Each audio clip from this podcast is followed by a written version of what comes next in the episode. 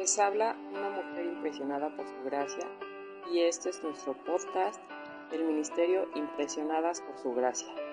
Estás escuchando Reto de Lectura 365, una mujer impresionada por la palabra. Día 191, 10 de julio. Hoy leemos Proverbios 29-31. Sabiduría para manejar la ira. El libro de Proverbios nos habla mucho sobre la ira. En Proverbios 29:11 dice, el necio da rienda suelta a toda su ira, mas el sabio al fin la sosiega.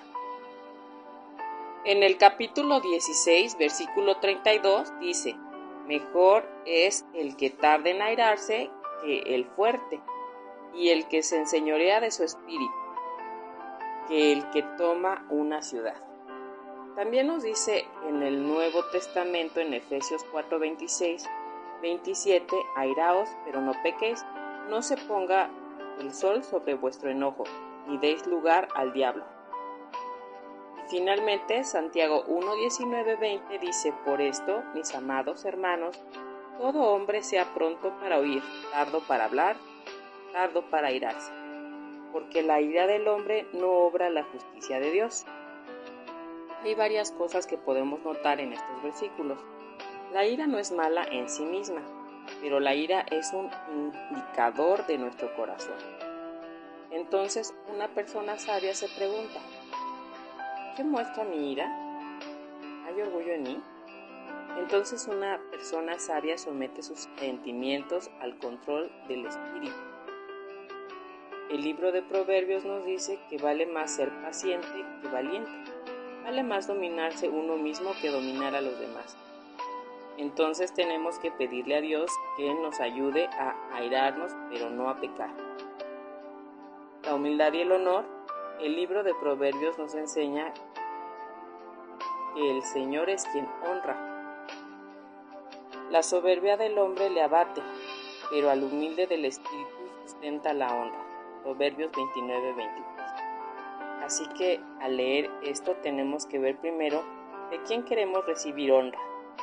No nos vale nada recibir honor de los hombres, cuando ese honor pasará a recibir el honor de Dios, quien es eterno y conoce los corazones. Y es el más grande honor que nosotros podemos recibir. Así que te invito a que medites en lo siguiente. ¿De quién has querido recibir honor en estos días? Tal vez te entristeciste que alguien no ve algo que quieres que sea reconocido, pero recuerda, no nos sirve de nada ser orgullosos y querer recibir el honor de los hombres si no recibimos el honor de alguien quien realmente importa. Un retrato de la eternidad. ¿Sabían que Jesús es doméstico? Ustedes dirán, eso suena raro. ¿Qué te hace pensar eso? Jesús dijo, en el hogar de mi Padre hay muchas viviendas. Voy a prepararles un lugar. Juan 14, 2. Qué pensamiento tan asombroso. Jesús está preparando un hogar para nosotras. Saber que nuestro Señor nos está preparando un lugar debería influir en cómo les damos forma a nuestros hogares. Cuando por primera vez te detienes a leer el capítulo 31 de Proverbios, pareciera como si nunca fuéramos a llegar a la cima, como si fuera un sueño imposible. Hablamos sobre el hecho de que hay dos cosas ciertas sobre este paisaje. La primera es que ninguna mujer puede ser como esta mujer si nos dejan por nuestra propia cuenta, como somos por naturaleza. Nunca tendremos el corazón, el deseo, la habilidad de parecernos a ese retrato.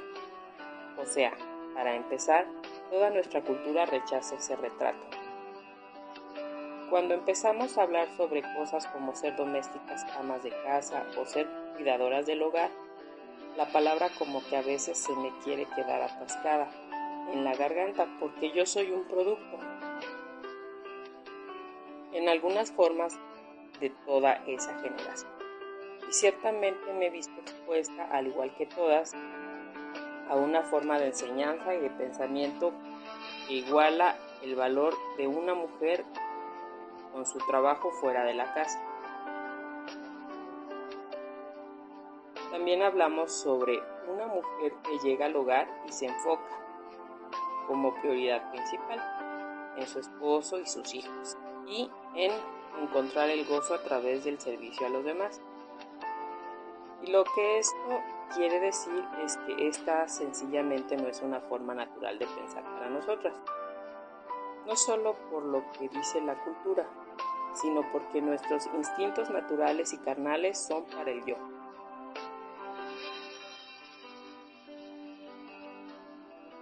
No para los demás. Cuando vemos un pasaje que trata con una mujer que vive para los demás, nos damos cuenta de que no podemos vivir así.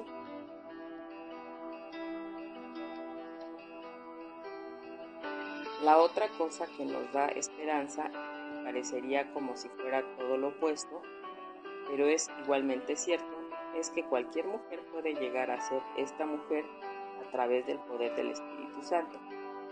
Si Cristo vive en ti eres una hija de Dios, las escrituras dicen que Jesús vive dentro de ti tienes a su Espíritu Santo en ti. Entonces ya no eres tú tratando de vivir la vida cristiana, lo cual es imposible.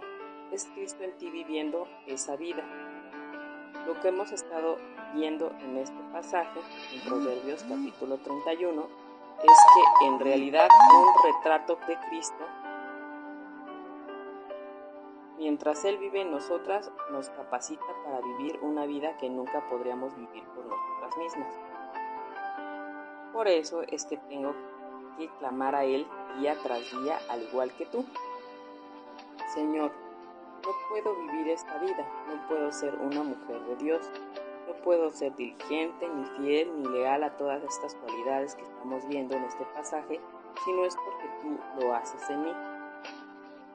Cuando te sientas desanimada como esposa o madre, cuando no puedas recordar por qué le estás sirviendo tanto a otras personas, vuelve a repasar estas verdades y deja que la palabra de Dios te dé una perspectiva eterna de tu trabajo. Gracias por escucharnos en este bello día. Nuestra oración es que Cristo vive en tu corazón por la fe que el amor sea la raíz y el fundamento de tu vida y que así puedas comprender cuán ancho, largo, alto y profundo es el amor de Cristo.